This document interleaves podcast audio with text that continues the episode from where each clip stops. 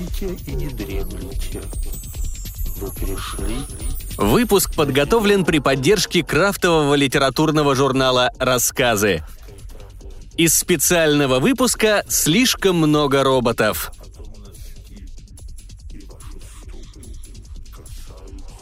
Сергей Крючков. Чурка.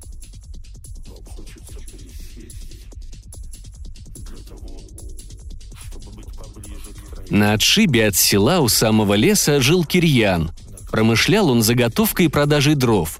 Было у Кирьяна двое сыновей – Ивашка да Савва. Дети малые, по пять и семь годков. Мать родная уже год как померла. Кирьян, чтобы дети сиротами не росли, да и за хозяйством смотреть надо, женился второй раз. Красавица была его избранница Аниса. Принялась новая жена хозяйничать с пылом и жаром. То со скотиной возится, то в доме полы скребет, то по воду ходит, пока мужа нет. А как Кирьян возвратится, так Аниса от него не отходит. И раздеться поможет, и умыться польет, и на стол еду поставит, и добавки все подкладывает. Рядом сядет, начнет по плечу гладить да приговаривать. «Устал, милок, ляг, отдохни». А вот детей не полюбила она. Шло время, понесла Аниса – в ту пору зима была.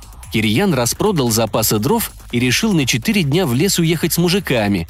Дал жене денег и наказал отправиться в город, взять соль про запас да гостинцев ребятам. Тут-то решила она извести отпрысков мужних. «Своего надо взращивать, а не на чужих горбатиться», — думала Аниса. Говорит мачеха детям. «Я на ярмарку за гостинцами уеду, вернусь поутру. Вы спать ложитесь, как стемнеет», Залезли с Савой с Ивашкой на печь, а уснуть не могут. От камня холод идет. Решил старший огонь разжечь, а дров нет. Пошел он на двор, дверь заперта, не выбраться никак. Стащили братья на пол тулуп, да вдвоем в него укутались. Пришла утром Аниса с надеждой, что пасынки околели, а они ее встречают в тулуп замотавшись. «Ах вы черти!» — кричит Аниса. «Зачем тулуп по полу возите?» Прогнала она их из убежища, свернула тулуп и убрала с глаз. Но делать нечего, пришлось истопить печь. Самой-то в холоде сидеть не с руки. Вечером Аниса говорит. «Захворала у меня сестра. Пойду к ней. Утром вернусь, а вы не вздумайте тулуп отцовский искать». Остались Савва и Ивашка одни, опять в холоде. Что делать? Взял Савва топор, изломал скамейки, да и стопил печь. Так и переночевали – Утром явилась Аниса. Смотрит, что скамеек нет. Поняла, в чем дело. Спрятала она топор, стол из дома вытащила и с руганью запретила братьям ломать что-либо. Вечером опять говорит. «Не здоровится сестре. Сегодня опять у нее останусь». Явилась она утром, а детей нет нигде. «Оно и лучше. Скажу, что ушли куда-то, да так и не объявились», — думает мачеха. Полезла она в подпол капусты из бочки набрать. Смотрит, братья в углу сидят, в мешки укутались, вжались друг в дружку и трясутся от холода. А картошка на пол высыпана.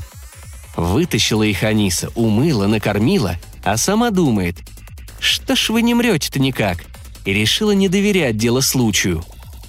Пошла к бабкам-ведуньям. Те ей сказали, «Ты на ночь из дома не уходи, в подполе спрячься, само все образумится. Только за это обратишься ты ночью чуркой осиновой». Испугалась Аниса, но делать нечего, согласилась. Явилась домой, наносила дров, огонь разожгла, накормила пасынков, уложила их на печь, а сама в углу на постель легла. Дождалась мачеха, когда дети уснут, и спустилась в подпол, да так неаккуратно, что крышка с силой хлопнула. Проснулся Ивашка от удара. Смотрит, из потолка черная рука к нему тянется. Перепугался младший, толкнул старшего. Савва глаза открывает и видит, как рука уже к лицу брата приблизилась. Схватил он Ивашку и стащил его с печки. Что делать, где прятаться? А из потолка уже черный человек вылез и в постели шарит. Пошарил, пошарил, не нашел никого, да и ушел обратно в потолок. Братья со страху даже думать о сне не стали – Зажег старший лучину и увидел, что мачехи нет. Решили в подполе посмотреть. «А вось со страху туда спрыгнула», — говорит Ивашка. Спустились вниз, а там нет никого, только осиновая чурка лежит. Тут Савва вспомнил, как они три ночи пережили, и говорит. «Давай, Ваня, схрон себе сделаем с дровами в подполе, а то мачха опять забудет про нас, так мы хоть не замерзнем». Сходил Савва за топором. Выкатили братья чурку на удобное место. Старший замахнулся и ударил, что было силы. Услышали братья вой, как будто рядом зверя убили.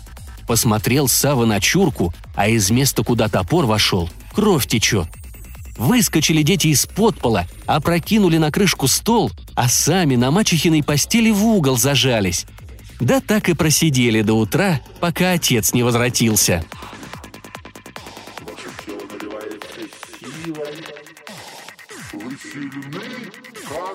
Никогда. Вы готовы к трудовым и.